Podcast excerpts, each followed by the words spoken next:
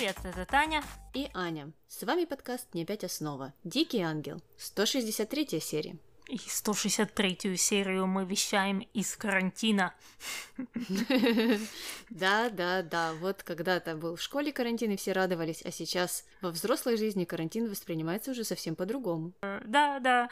Эм, но, может быть, скоро это пройдет. Знаешь, говорят, что потеплеет и все сгаснет. Да, говорят, люди какие-то так говорят.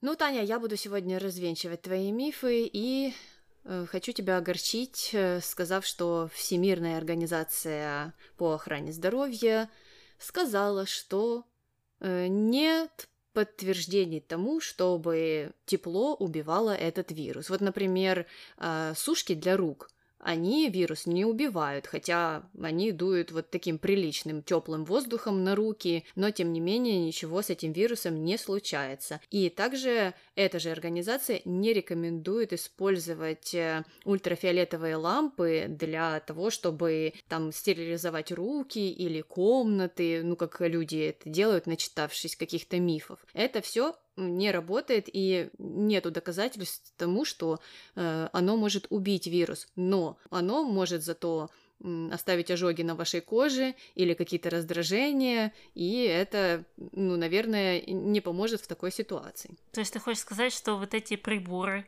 для гелевого маникюра с ультрафиолетовым цветом, они не подойдут? Нет, ты туда можешь э, засунуть руку, ногу, можешь даже попробовать язык засунуть, но, скорее всего, просто останутся ожоги и, и другие неприятные последствия, если ты будешь долго это все там держать.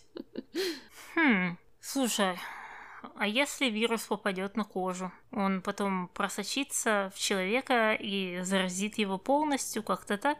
И человек такой медленно становится зеленым, зеленым, знаешь.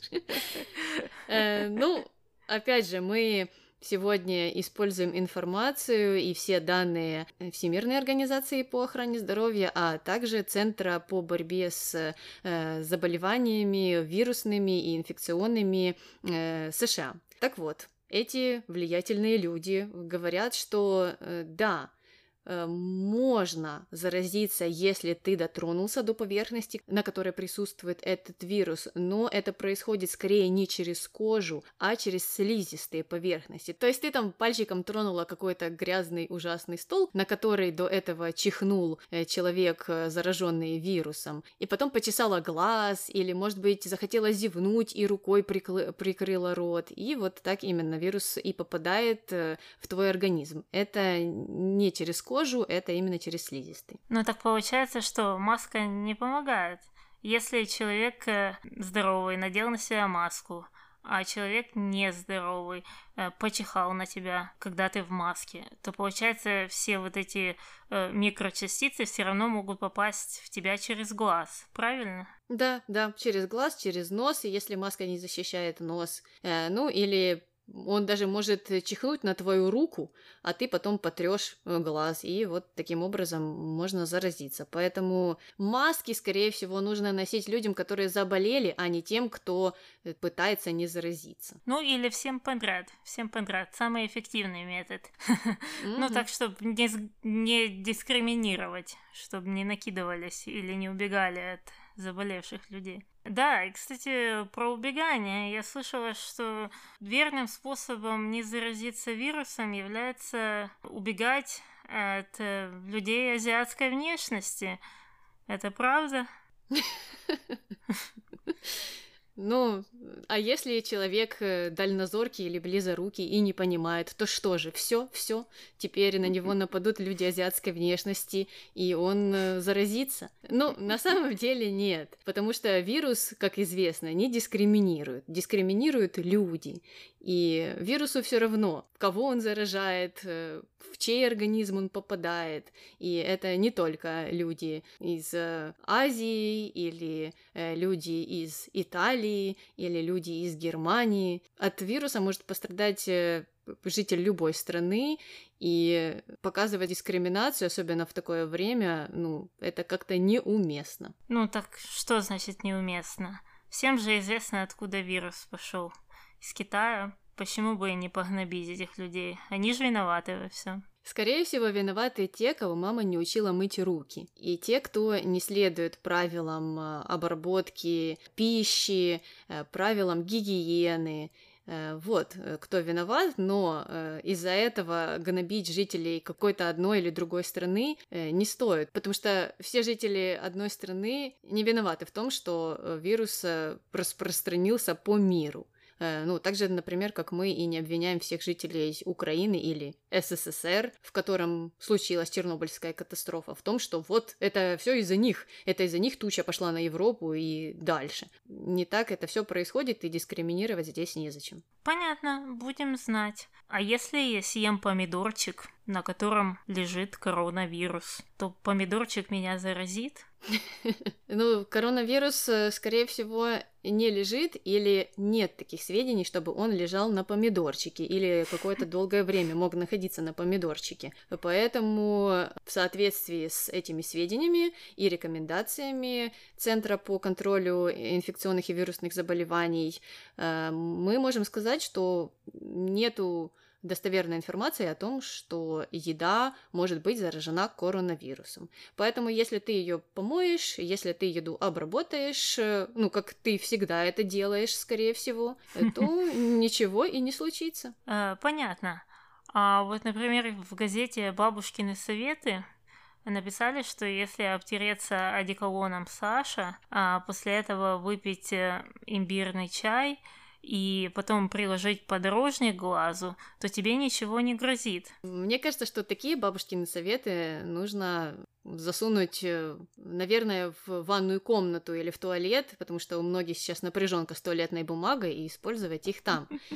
Ну, потому что они тоже не подтверждены никакими исследованиями. Э, чесночок э, на голодный желудок, горячий супчик, манная кашка – это все хорошо и отлично для просто общего самочувствия человека для того, чтобы не испытывать чувство голода. Все-таки мы едим для этого в основном.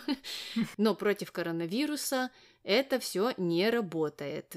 Нет таких исследований, которые бы показали, что вот с помощью чеснока можно бороться с коронавирусом. Если бы это все было так, то, наверное, люди бы сметали в магазинах не туалетную бумагу, а тот самый чеснок. Но я была в магазине пару дней назад, и чеснок там был просто в изобилии. Угу. Это потому что ты была в магазине, куда не ходят бабушки.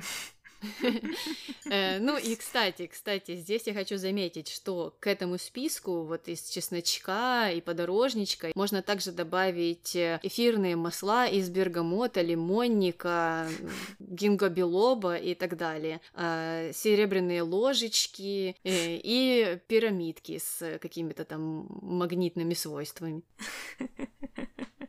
Понятно. Ну а Смотри, я заказала себе носочки в котиках с Алиэкспресс. Они ждут с Китая, и я получу эту посылочку, а с котиков повыскакивает на меня коронавирус и все, да? И все, и опять ты вся будешь зеленая. Да.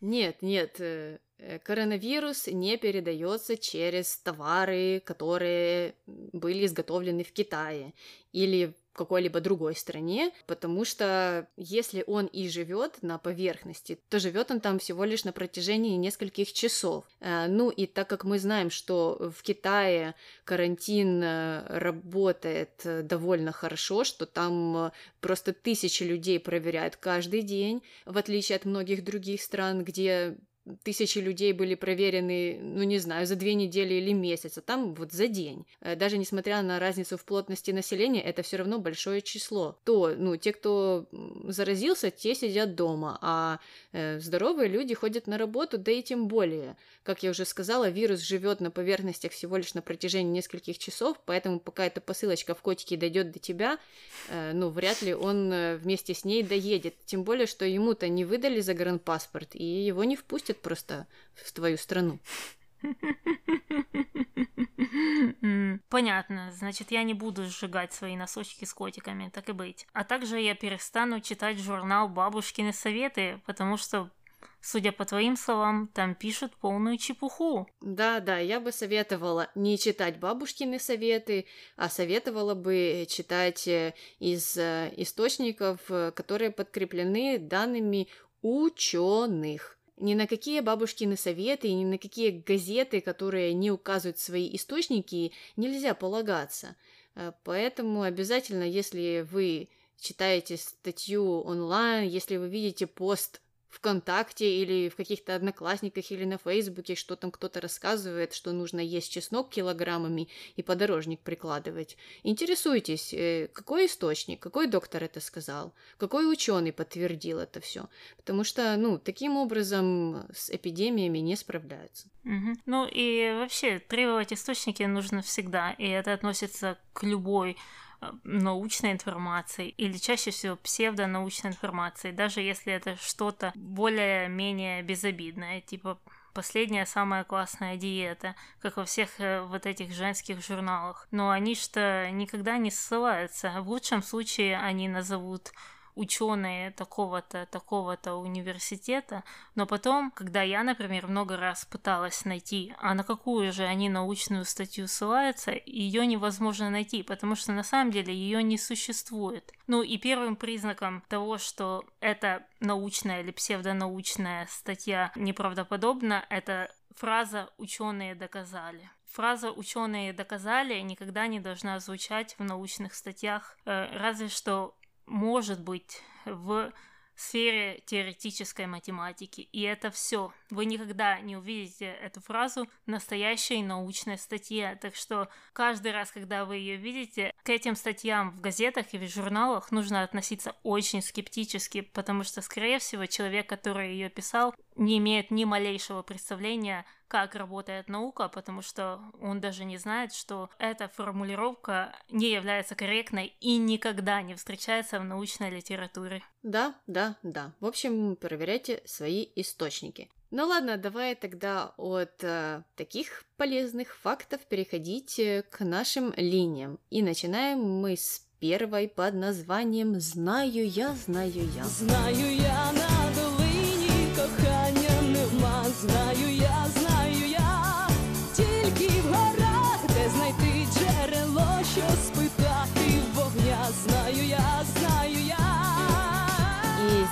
здесь, в этой линии, уж очень много разных заставок, много, конечно же, разной музыки, на, на которую потратили миллион, а также много э, лыж, снегоходов э, и барелочи, собственно, на которые тоже потратили миллион. Мелагрос зато очень рада была попасть туда. Они с Серхио играли в снежки и радовались, и Потом Мелагрос решила поговорить с Богом и сказать, что здесь очень красиво и все так прекрасно, но она не может забыть об Иво. Ну и Бог ей что-то ответил, но, конечно же, нам не сказали, что. Mm, да, ну как обычно. Ну а дальше мы видим э, Серхио и Мелагрос уже в другом месте Барелуч, и Мелагрос э, радуется и говорит, что все очень классно, она рада, что туда попала. И обязательно, когда вернется назад, похвастается всем в монастыре. А не стыдно-то перед детьми, которые в скором будущем никуда не поедут. Но, наверное, нет. Э, ну а дальше уже настал вечер, и э, Серхио с Мелагрос решили э, немного пригубить вина или чего-то покрепче у камина. Серхио сообщил, что вот не хочет, он не хочет возвращаться, здесь все по-другому, здесь ты моя. Ну, прям как в песне Русланы. Слушай, на равнине любви нет, а в горах есть любовь. Да, да, Серхио, по всей видимости, фанат. Э, ну, а Мелагрос от таких слов стало очень неловко. Ну а позже они уже были готовы разойтись по своим номерам, но Серхио в последнюю минуту решил помочь Мелагрос. И давай послушаем с чем. Давай. Мелагрос, э, я только зайду к тебе на секунду, покажу, как пользоваться телефоном. Ну, вдруг тебе понадобится. Ну, нет, нет, я не собираюсь никому звонить. А, конечно.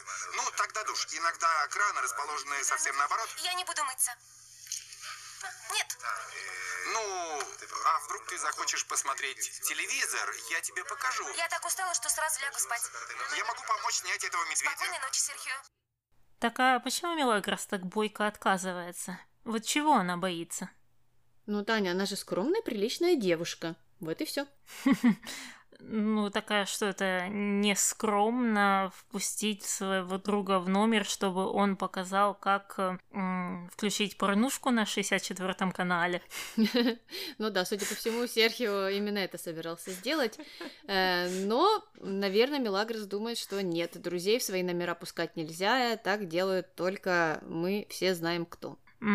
Понятно. Э, но дальше Серхио не остановился на этом. Он все-таки решил попозже, уже прямо перед самым сном, прийти к номеру Милагра с зубной щеткой и попроситься почистить у нее зубы, потому что как будто бы у него в номере пропала вода. Ну, а Мелагрос его прогнала, выдав ему бутылку с водой, и Серхио пришлось удалиться в свой номер. А, вот так вот попытка опять не увенчалась успехом. Да, ну и поэтому на утро Серхио был э, очень зол, ну или просто не в настроении. В общем, он так бурчал и не хотел разговаривать с Мелагрос, а Мелагрос э, в свою очередь расспрашивала его обо всем и так интересовалась, почему это вдруг у, него плохое настроение. Ну, в общем, решила еще и съязвить. Э, ну и позже они пошли погулять, не хотел Серхио возвращаться домой, а, ну и заговорили они о прошлом вечере.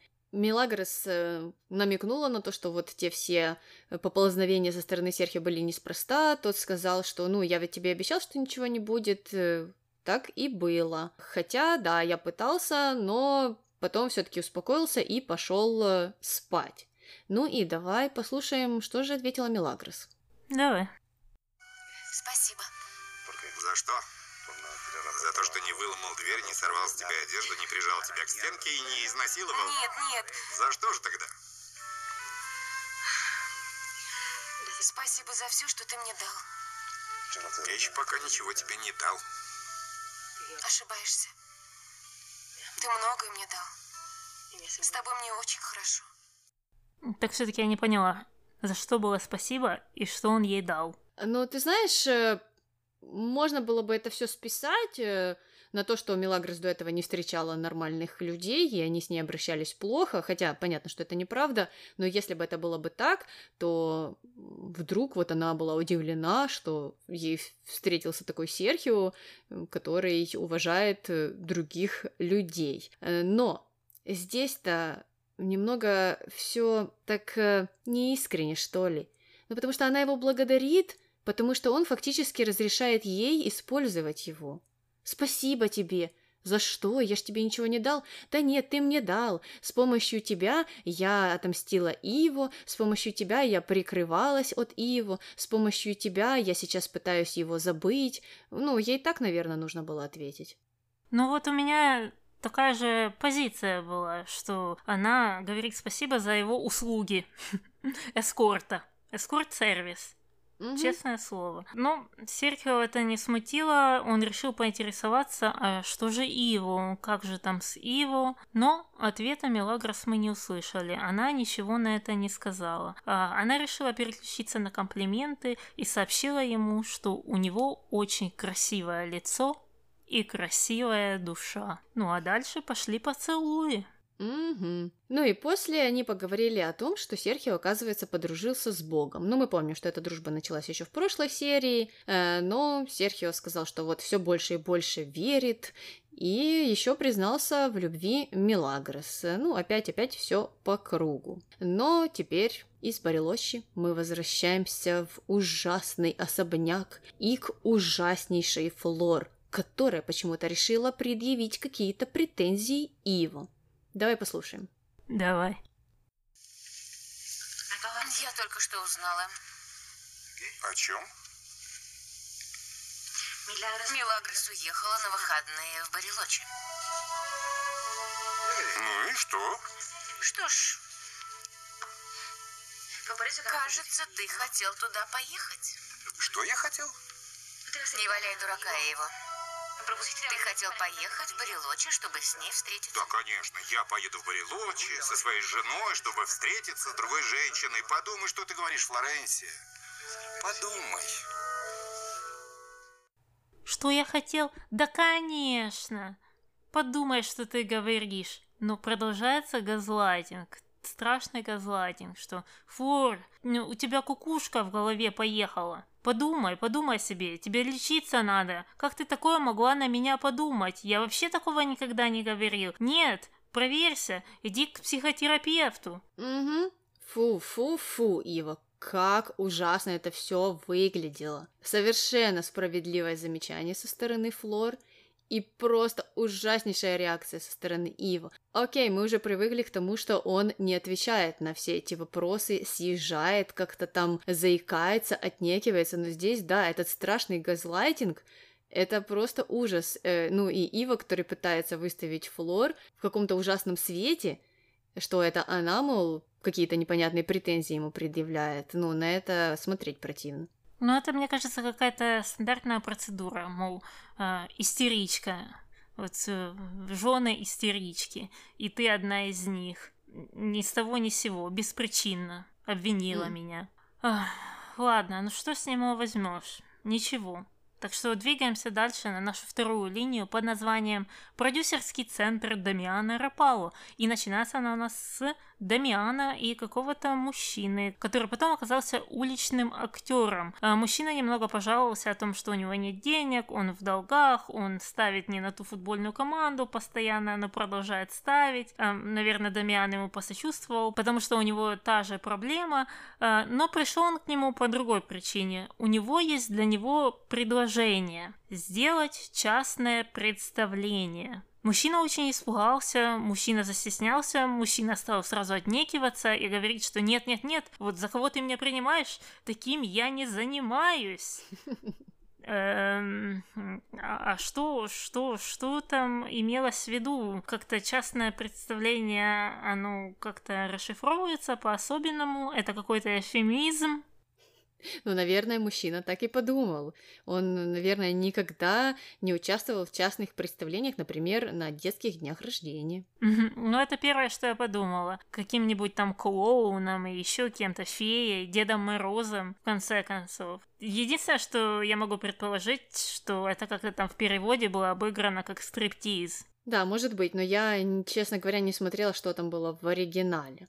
Э, но Дамиан сказал, нет-нет, я ж тоже таким не занимаюсь, э, это просто будет э, шутка для подруги. Ну и я, честно говоря, вообще не поняла, откуда эта линия взялась, куда она зашла. Ну, будем ждать, что это за шутка. Ну а позже Феда и Марта встретились в гостиной. Марта прям кричала на Феда, жаловалась на Дамиана, сказала, что она уже не может терпеть, и пускай Феда отправляет его в тюрьму, потому что он не хочет на ней жениться. Ну и в этот момент как раз пришел Дамиан, и он был очень рад видеть Марту, стал обнимать ее, целовать. Ну, а Феда как-то не верилась, что это за перемены такие. Дамиан, конечно же, сказал, что это все Бог.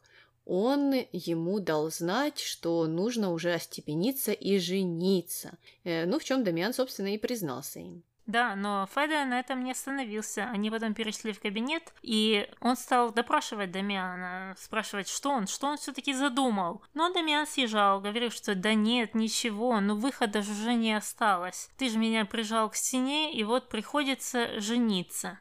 Но только вот пообещай мне, пообещай, что если я в конце концов женюсь на Марте, то ты больше не будешь угрожать мне тюрьмой. И Феда дал это обещание. Угу. Ну, а позже Дамиан встретился с Мартой, которая уже решила, что нужно готовиться к свадьбе или к жизни после свадьбы, и пришла просить деньги на купальник для медового месяца. Интересно, они на Ямайку все еще собираются или нет? Э, ну и Дамиану пришлось раскошелиться. И позже мы видим, как Марта отправилась на шопинг, а за ней из окна машины наблюдает мужчина из теленовеллы. Мы не знаем, как его зовут, но знаем, что это за типаж. И что-то записывает, делает фотографии. Ну, в общем, Тито номер два. И на улице к Марте вдруг э, пристал какой-то другой мужчина. Что-то там от нее хотел, Марта отбивалась.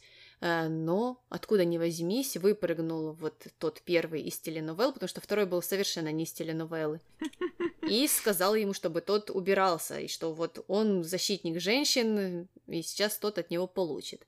Марта была просто в шоке, удивлена и приятно удивлена, не знала, как отблагодарить этого мужчину. Э, ну, а тот сказал, что, слушай, ну если ты хочешь меня отблагодарить, то позволь мне пригласить тебя на кофе. Ну, стандартный такой пикапчик. И э, дал Марте визитку. И когда Марта увидела эту визитку, она была просто в шоке. Она там чуть ли не танцевала и не прыгала от счастья и не могла поверить, что у кого-то есть визитки. Ой, это было так смешно, хотя, мне кажется, вот как раз 99-й год, это был самый пик визиток, они, наверное, были у всех, даже у школьников. Так если бы Марта знала, что тысячу визиток можно было заказать за 5 долларов, то, может быть, она бы и себе сделала визитки, и ей бы не пришлось так радоваться, когда кто-то бы ей давал визитку. А, да, да, это был смешной момент, но и в конце концов, уже на следующий день а, они встретились в ТЦ, Э, на кофе, и Марта сразу стала хвастаться о том, что она вот думает о свадьбе. Э, мужчина поинтересовался, когда. Марта сказала, что уже через пару дней. Так что, ну, ждем свадьбу, готовим марши свадебные. Так чей? А. Мендельсона или Вагнера? Аргентина, Аргентина. Хм, я даже не знаю, что у них более популярно. Мне кажется, все-таки Вагнера. Вот э, на американских континентах, мне кажется, он больше идет. Ну, проверим, проверим. Э, ну и э, теленовельный мужчина сказал, что, боже, это ж такая потеря для нас всех мужчин. Э, но пока-то ты не замужем, так что, что, что, что, непонятно, что, давай ты мне перезвонишь. Ну и вот на этом они и сошлись. Угу. И на этом заканчивается наша вторая линия, и мы переходим на третью под названием «Власть переменилась». И начинаем мы ее с диалога Анхелики и Иво. Э, до Анхелики дошли слухи о том, что Иво уже не идет работать на фирму Доменика Иргисо, и она этому очень рада, потому что думает, что он останется работать на Декаро Конструкционес. Но Иво ее разочаровал, сказал, что папа, ой, ну он же мне совсем уже не папа, не хочет меня брать обратно, так что я вот и не пойду. Ну а дальше как-то этот диалог перешел в стандартные сопли. Сопли о том, кто кому является бабушкой, и кто всегда был бабушкой для Ио, а кто всегда был внуком и всегда им останется. Ну и вдобавок к этому Анхелика сообщила ему, что он ее любимый внук. А потом придет Виктория, и она будет Виктории говорить, что она ее любимая внучка, только тихо, никому не говори.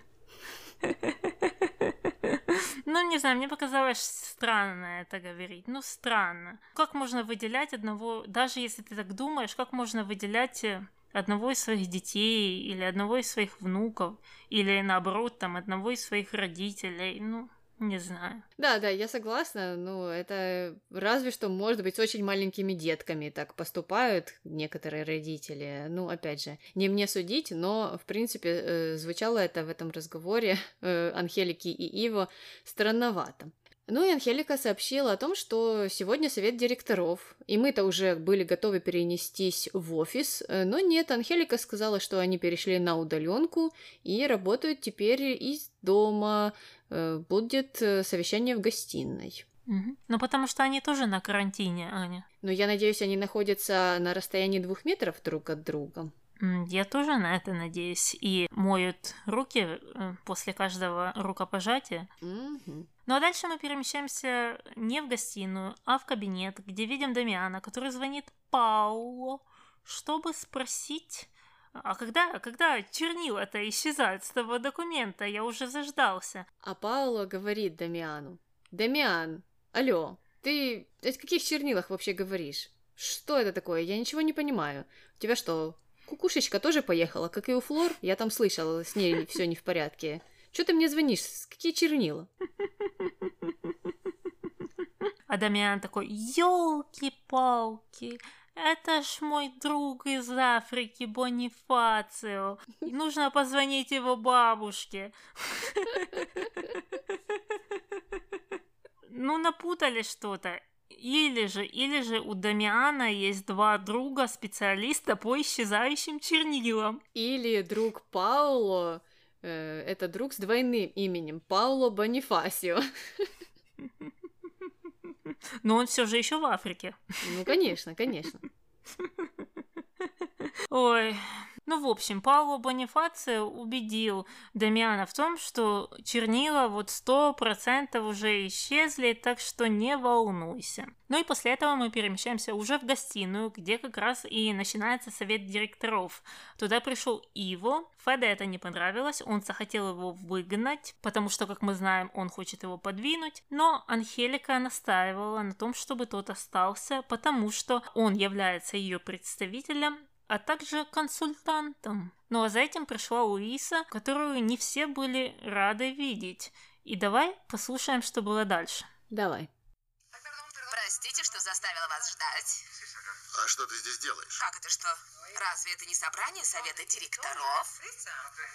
Да, но ты не имеешь никакого отношения к фирме. Как это не имею никакого отношения?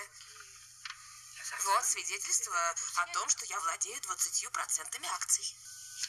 Это моя подпись. Разумеется, твоя. Разве ты не подарил мне свои акции?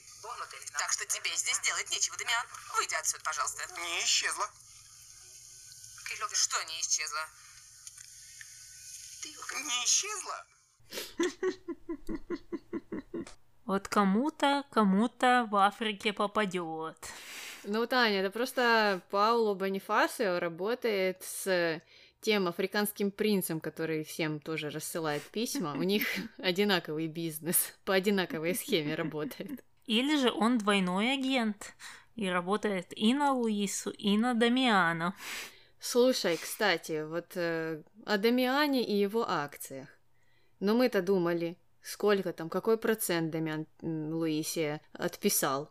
А оказывается, что Дамиан э, передал ей акции Пабло, что ли? Ну, у него-то не было 20% никогда. Не было, не было. У него было или 11, или 14, я не помню, но точно меньше 15. Каким образом они увеличились до 20, мы не знаем. Может, была, конечно, какая-то транзакция, которой нам не сообщили, но это было бы странно, потому что это имеет большое значение для сюжета этого сериала, потому что они часто говорят, кто там за что может проголосовать и у кого там решающий пакет. Да, ну и они часто эти акции между собой как-то передвигают, отдают, передают, поэтому нам нужно держать это все в порядке и понимать, у кого какой процент. В общем, э, сами запутались. Э, ну и позже э, Федерико и Пабло у которого, опять же, непонятно откуда и какие акции, и сколько... Вот, вот здесь, вот здесь, вот непонятно, сколько процентов у Пабло, сколько процентов у Феды, у Луисы, в какую-то сумму все складывается. Получается, у Феды 40%, если все правильно, у Пабло 20%, у Луисы 20%, и что, у Анхелики 20? У Анхелики 20 никогда не было, у нее изначально было 15. В общем, что-то где-то затерялось уже. Ну да ладно. Э, Феда и Пабло проголосовали за то, чтобы Феда стал президентом, и, конечно же, Феда обрадовался, и Пабло обрадовался, и больше никто не обрадовался этому. Э, ну, а позже Ива и Пабло встретились в гостиной, и, конечно же, не обошлось без колкостей. Пабло спросил, э, решил ли Ива оставить его в покое. Ива сказал, да, мне вообще все равно, забирай себе хоть всю компанию Доминика Риса, и можешь ее вообще разорить. Это вообще не мое дело, мне ничего не интересно. Ну, вот такой вот, такой вот директор. То есть э, вчера с кулаками на Пабло набрасывался и говорил, что он хочет испортить жизнь Марине, а теперь ему уже все равно и разоряйте компанию, хоть гори она там синим пламенем. Да, да. Но, кстати, Пабло тут э, сказал одну замечательную вещь, что Иво всегда трусит говорить что-то лицо в лицо или лицо к лицу. То есть есть у него такой недостаток. И в этом случае Пабло прав. Э, да, наверное, его мотивация ужасная, и его мотивацией, скорее всего, является ненависть к Иву, но это не исключает того, что это правда. Да. И позже пришел Дамиан, э, который э, заинтересовался, что это тут вообще происходит. Э, ну и Пабло объявил ему, что он будет руководить фирмой Доминико Риса. Дамиан удивился. Хотя странно, почему он удивился. ну, на совете директоров перед этим об этом уже объявляли и говорили, что Пабло работает в той компании и руководит ею.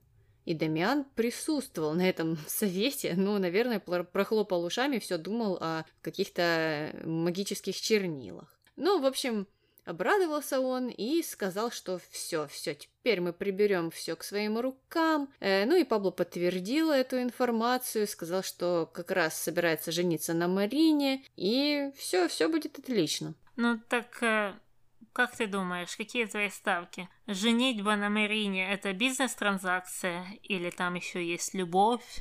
Ой, не знаю, сложно сказать. Наверное, это не бизнес-транзакция, это все только по любви. Сто процентов. Как и все женитьбы, которые происходят в этой семье. Ну и все, заканчиваем на смене власти и переходим на четвертую линию под названием «Майонез – это зло». И начинается она с того, что Гори резко стало плохо, у нее болит живот, и она э, винит в этом бутерброд с майонезом, который она вот съела ранее, и теперь, скорее всего, это вот этот ужасный майонез ей портит э, всю погоду в животе. Таня, ну ты, наверное, солидарна с Глорией насчет майонеза. Абсолютно, абсолютно. Я полностью убеждена, что майонез это зло, и для того, чтобы любить майонез, тебе нужно иметь какие-то восточноевропейские корни. У меня хоть они и есть, и они практически стопроцентные, но у меня, видно, прошла какая-то мутация. Я его не переношу практически никогда, особенно в больших количествах. Особенно если салат какой-либо плавает в этом ведре майонеза. Это просто у меня вызывает э, очень негативные эмоции. В общем, Таня, шуба и оливьешечка — это не для тебя. Нет. Ну и, наверное, не для Глории, которую продолжает э, мучить ее желудок, живот, которая продолжает бегать в туалет. Алина тем временем э, советует ей обратиться к доктору. А Глория говорит, что нет, все пройдет, и продолжает опять же бегать в туалет, ее тошнит. Э, ну и Лина уже решила перейти на бабушкины советы и сказала Глории, чтобы та попросила Сокора приготовить ей э, рис с курочкой, э, без специй, просто самый обычный. Глория сказала, что нет, она такое есть не любит, и опять убежала в туалет. Ну и Лина в этот момент стала сомневаться, из-за майонеза ли это вся беготня. Угу, угу. Но мне показалось, что история с майонезом это прекрасный эвфемизм на эту ситуацию. Э, я бы еще добавила, что, наверное, бутерброд, который она съела, был с веселой сосиской. Вот-вот. Но, Таня, мы еще ничего не знаем наверняка. Посмотрим, что будет в следующей серии. И на этом моменте переходим на пятую линию, которая называется «Неожиданная находка». Анхелика пришла навестить Глорию, которая, как мы помним, плохо, и быстро забыла о Глории, потому что увидела на тумбочке прикроватной медальон. Медальон со святой девой Солидат. И, конечно же, поинтересовалась, чей это медальон. А Глория сказала, что это медальон Милагрос. После чего Анхелика сразу же сделала вывод, что она ее внучка. Но, конечно же, она это не озвучила, она начала озвучивать, но потом остановилась вовремя. А я думаю, ну, возвращаемся опять к какой-то там пятой или десятой серии. Это единственный в мире медальон с этой девой. Вот она даже его не перевернула, там ведь должны были быть какие-то инициалы, э, судя по словам Анхелики и Федерико и всех остальных. Она просто посмотрела на него с лицевой стороны и уже сразу же определила, кто кому является каким родственником. Ну, так мы уже об этом говорили. Медальон – это единственное доказательство. Тебе не нужно ничего. Вот эти генетические тесты, вот эти 23andMe. Кому они нужны, если все можно определить по медальону, выстроить все свое генеалогическое дерево? Да. В общем, Странно как-то это было, мне кажется, немного не продумано все таки Ну ладно, Анхелика очень разнервничалась, решила, конечно же, не признаваться Глории о своем открытии и ушла. А на утро уже Глория рассказывала всем о том, что Анхелике плохо, и она вчера пришла к ней, потом схватилась за сердце и ушла. Берни распереживался, побежал к Анхелике, и оказалось, что все нормально. А, потому что когда он захотел позвонить доктору, Анхелика сказала, что нет-нет-нет, я на самом деле в прекрасном настроении, потому что поиски закончены. И, Бернардо, садись, я тебе скажу большую новость. Милагрос — это моя внучка и твоя племянница. И что? Таня, mm-hmm. что Бернардо? Что он сделал? Бернардо вообще не смутился. Вернее, как он пытался играть э, восхищение, удивление или какие-либо другие шокирующие эмоции. Но у него это не получалось. Он в большей степени нервничал. Да, это было все очень странно, хотя бы, да, постарался бы как-то сыграть это все что ли. Ну, да ладно. Э, и, кстати, Анхелика заметила, что он как-то вообще не отреагировал никак на это все. Берни сказал, что он просто в шоке. А Анхелика продолжила. Сказала, что вот, ну я вот сразу это все чувствовала, ведь когда я ее наняла, вот в тот же день она мне понравилась. Берни там ей поддакивал, что да-да-да, и мне понравилось. И они сразу же ее полюбили. М так, Анхелика и Берни, вам нужно срочно подарить кассету с этим сериалом, чтобы вы ее пересмотрели, потому что это не то, что нам показывали. А, ни Анхелика, ни Берни сразу не взлюбили Мелагрос. А Анхелика даже ее выгнала из дома. И Анхелика была тем человеком, который придумала ей прозвище Пигалица. Это важный факт, и это правда. Угу. В общем, э, да, нужно как-то освежить в памяти все эти события. Но и Бернард решил задать самый важный вопрос. Э, что Анхелька будет делать?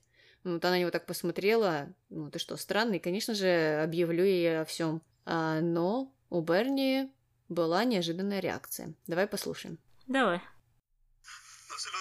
надо ей ничего говорить, пожалуйста. Умоляю, не говорите этого, Милагрос. Да как тебе такое в голову пришло? Чтобы я это промолчала? Подождите, подождите, не нужно ей ничего говорить, по крайней мере, пока. Почему, Бернардо? Почему?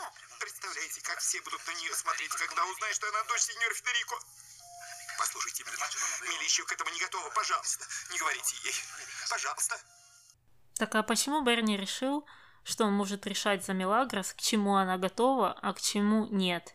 Ой, я не знаю. Так и, и к чему она не готова? Так к тому, что на нее все будут как-то так смотреть, а сейчас ее, не знаю, все не замечают или смотрят как-то не так на нее. Я не знаю, мне вот э, из этой речи показалось, что вот кто-кто не готов к тому, чтобы эта информация вышла наружу, это исключительно Бернарду, потому что почему-то он вот стесняется быть ее дядей настоящим. Я вообще не понимаю, почему. не знаю, ну, я, я, не понимаю, почему у него такие эмоции и почему он вдруг передумал. Он раньше так старался открыть эту информацию, а потом как-то в, единой части он передумал, и непонятно почему. Там они с Федой общались об этом, но я так и не поняла, каким образом он заставил того изменить свое мнение. Я не знаю. Может, э, он боится того, что ему придется оправдываться и говорить э, правду о том, что он знал правду, но скрывал это, а это будет как-то неудобно и неловко. Не знаю, в общем, остается только догадываться, э, но пока что теорий нет. И на этом мы заканчиваем нашу основную часть и переходим к рубрикам. Кто твой герой? Я как раз записала Анхелику в коем-то веке э, за то, что она вот строго сказала, что она собирается рассказать эту всю правду Милагрос, потому что так правильно. Мы не знаем, э, уговорит ли ее Бернардо не говорить ничего или нет, но в любом случае поползновения в правильную сторону, они всегда приветствуются. Согласна. Ну а я записала Луису тоже такой маленький плюсик ей э, за то, что она знала, чего нужно ожидать от Дамиана, и знала, что есть какой-то подвох э, в этой истории с документом, и каким-то образом эти чернила все-таки не исчезли. Поэтому молодец Луиса, не удалось ее загазлайтить, э, не удалось опять ей подкинуть условного паука. Она научилась вот ожидать таких вот подвохов. Понятно, я согласна. А, переходим к злодеям. Кто у тебя злодей? У меня злодей Иво, потому что Иво как раз мастер газлайтинга, и он э, решил выставить Флор в каком-то невыгодном свете, и за счет этого Э, выехать вот таким вот обиженным, вот таким вот несчастным, вот Флор его угнетает. Ну и позже мы увидим, получилось ли у него это. Но э, я все видела, я все внимательно слушала, и для меня это не стало новостью, просто, как всегда, противно от этого персонажа. Угу. Я поддерживаю, но я все-таки решила сменить ситуацию и записать в злодеи Бернардо, вот как раз за то все, что мы только что обсуждали, то, что он, мне кажется, из своих личных интересов, из-за того, что ему неудобно, неловко, э, он чего-то боится, он пытается скрыть правду от своей же племянницы, что э, ну, как-то злодейски, злодейски звучит. Да, я согласна, но я его именно за это записала в дураки. Ну, потому что пока что я не понимаю, почему он так поступает, э, чем он руководствуется. Поэтому для меня это поступок дурацкий, и я его записала в дураки. А кто у тебя дурак? Я записала Марту, потому что ее очень легко удивить. Так легко, что достаточно помахать перед ней визиткой, и она просто э, впадет в экстаз. А, ну, Марта, Марта, повышай как-то стандарты, э, серьезно. Ну, визитка это уже как-то слишком низкая, ну, очень низкая планка. Ну и на этом закончили все наши номинации, и давай переходить к мистеру Морковке. Сегодня мистер Морковка ставит две морковки, потому что так э, ничего такого страшного прям не было, но были какие-то непонятные заигрывания со стороны Серхио, намеки на что-то. Так что будет две морковочки. Согласна. И давай тогда переходить к комментариям. Комментарий первый. Да, зря Ива женился на Флоренции. Она уже устраивает ему сцены ревности к Миле. Ответ. Нет. Просто она уже показывает свое истинное лицо. Я предлагаю альтернативный вариант этим комментариям. Да, зря Флор вышла замуж за Иву. Он уже ходит налево вместе с Милли. Ответ. Нет, просто он уже показывает свое истинное лицо. Отлично, отлично. Ну, а какое истинное лицо показывает Флор? Истинное лицо жены, которая уличила мужа в неверности, истинное лицо жены, которая узнала о том, что ее муж хочет поехать на курорт, куда собралась поехать э, его там какая-то из прошлых пассий. Ну, что это за истинное лицо? Истинное лицо э, справедливой женщины? Мне это тоже непонятно. Я вот пытаюсь перенести это все в жизнь и этих людей в жизнь. И э, если судить по вот этим комментариям, то э, если они э, узнают, что им изменяет их муж, то получается они будут молчать и гладить его по голове, только лишь бы, лишь бы он не подумал, что я устраиваю ему сцены ревности чтобы не подумал, что я истеричка. А так, ну, изменяет и изменяет. Главное, чтобы не показаться истеричкой. Таня, ну они никогда не будут на месте Флор. Ты что? Я всегда забываю, что все комментаторы играют роль Мелагрос. Ну, потому что э, Мелагрос бы никто не изменял, естественно. Угу. Комментарий второй, и это э, у нас пьеса под названием «Идеальный мужчина». Э, много актов здесь будет, не знаю сколько. Ну, в общем, приступаем. Какой же Серхио лох? Как может такой тип парней нравиться девушкам? Ответ. Именно такой тип и нравится. Серхио не лох, а настоящий мужчина, заботливый, мужественный и трепетно относящийся к своей женщине. Оригинальный комментатор. В сериале не было показано, как он трепетно относится к своей женщине, так как Милли была не его по большому счету, а зато продемонстрировали во всей красе, как он бросил свою невесту из-за девушки, которую только встретил. Мужественный. Он периодически поправлял свою прическу, как особенно после перепалки с Иво, и никак не мог поставить его на место, а ведь Милли была как бы его невеста, хотя она его и не хотела как мужчину но все же официально таки было. Он абсолютно не мужественный и еще ко всему худой, плюс характер очень мягкий, как у плюшевого мишки, которого девушка может легко строить. Вот заботливый – возможно. Ответ – вы, видимо, еще слишком молоды. Если нет, то не знаете, что значит любить. Любить – это прежде всего отдавать. Серхио умеет любить, и он дает любимой женщине право выбора. Она не нужна ему насильно, он не хочет взаимности. Насчет харизмы вы просто не очень понимаете, что это за качество. У Ива тоже нет харизмы, только он еще и жуткий эгоист, инфантильный маменькин сынок. Вот от таких мужиков надо всегда держаться подальше. Бесхребетные. Чуть какая-то сложность, и его кидает от одной женщины к другой. И во всем так. Если взять, к примеру, Пабло, да, он красавчик, но любить он тоже не умеет. Тоже жуткий эгоист, только еще и с гнильцой. Подлый. Самые харизматичные из всех персонажей здесь – это Рокки и Дамиан. Не красавцы, но смотреть на них одно удовольствие, так что внешность и красота – понятия относительные. Ответ – на самцов ведутся самки, девушки же и женщины ищут мужчину. Ива вообще не самец и ни разу не мужчина, он пока сопливый мальчишка. Детский сад, штаны на лямках, пока озабоченный избытком тестостерона, сопливчик, бегает за всеми подряд юбками. Он по определению не может быть мужчиной. Так, колобок, я от Даши ушел, я от Маши ушел. Оригинальный комментатор. Дорогие девушки, вас всех, как и Мили, тянет не на тех мужчин. Именно так и происходит в жизни всегда. Вы везде описываете того самого прекрасного, но по сути спите и живете с каким-нибудь инфантильным бабником, который был, возможно, им в прошлом. Если сейчас довольны тем, насколько он подходит к вашим критериям настоящего мужчины. Достаточно молодому человеку дать вам вашу эмоцию и все, вы его. Вообще плевать, какой он там, богатый, умный, красивый, как он хорошо относится к девушке, заботливый вы, вы выберете всегда того, который может спокойно прожить и без вас. А вот Серхио зависим был, и это провал. Ответ.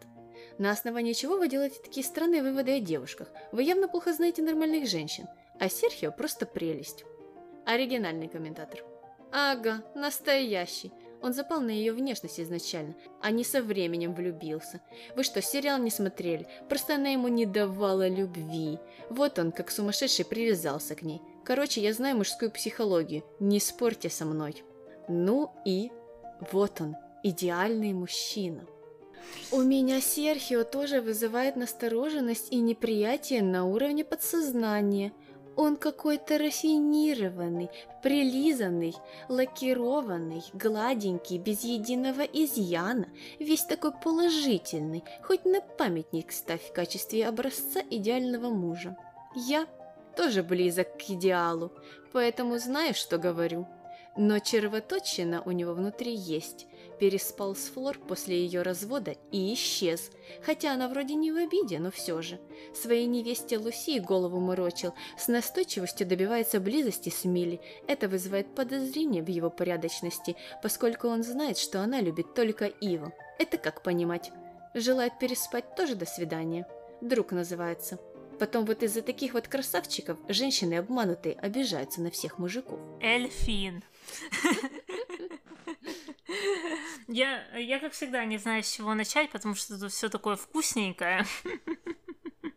Но я, наверное, начну с нового пришельца, с нового мужчины, оригинального комментатора, э, традиционного менсплейнера, человека, который любит объяснять женщинам что-либо. И в этом случае он решил объяснить всем женщинам, кто им, видите ли, должен нравиться, а кто не должен. А если они пытаются с ним поспорить или высказать свою точку зрения, он отвечает, что их мнение в корне неверны, потому что не соответствует его взглядам на мужчин, которые являются истиной в последней инстанции, потому что он разбирается в психологии мужчин, И вообще не спорьте с ним. Да, вот это вот вообще не спорьте, это его ой все, это так смешно было. И да. отличное, железное просто доказательство, железный аргумент. Но, Таня, я же не могу, не могу не пройти мимо идеального мужчины, который все знает. Вот э, обзавидовался Серхио, бедняжка. Такой весь идеальный. Можно и на пьедестал ставить. Я же знаю, что я говорю. Я тоже близок к идеалу. Вот Серхио, значит, э, наверное, уже достиг э, этого идеального уровня, а тот все еще как-то пытается, пытается, и у него не получается, и, и он обзавидовался. Ой, боже, боже. Ну, вот я никогда в своей жизни, наверное, слава богу, не встречала людей, которые имели бы такую смелость сказать, объявить всем о том, что они идеальные. Я, я, я не знаю, как с такими людьми общаться, ну, вот какое у них мировоззрение, как это все крутится в их голове, как человек может вот так спокойно сказать, да, я идеален. Это отличная заметка, э, но я хочу немного пройтись э, по его заметкам по поводу э, того, почему у Серхио есть проблемы. Потому что э, это тот редкий случай, когда этот мужчина решил написать какие-то доводы и расписать какие-то вроде бы как аргументы, которые на самом деле все ж перекрученные. Но они что, все перекрученные. Вот первый по поводу того, что он переспал с Фор после ее развода и исчез. А по идее, наверное, должен был остаться и сразу же на ней жениться. Ну, знаешь, переспал и сразу жениться. Так и он же не исчезал. Ну Это же Флор ушла. Она-то сама нам говорила, объявляла вместе с Серхио, что она тогда была не готова к отношениям и ушла. И Серхио сказал, ну, жаль, конечно, что так произошло, у меня к тебе были какие-то чувства, но раз так, то уж так. Вот, вот. Так э, я к тому веду, что когда ты живешь в парадигме э, одни тащат в постель, а другие отдаются, и это единственная истина отношений между мужчиной и женщиной, у тебя в голове опции о том, что женщина, возможно, может тоже э, захотеть секса на одну ночь, с кем-то переспать и не ожидать от него ничего большего, и больше с ним никогда не общаться, и не рассчитывать на то, что он на следующий день придет к тебе с кольцом, потому что он с тобой переспал, и что да, да, женщины так делают, то это просто не является опцией для этого мужчины. Нет, такого не бывает. Вот он это сделал, он должен жениться на ней, а если не женился, значит вот он ее бросил. Даже, как и ты сказала, несмотря на то, что Флор абсолютно полностью опровергла эту информацию. Да, да, вот это, конечно, хороший момент. Наконец-то удалось этого мужчину подловить.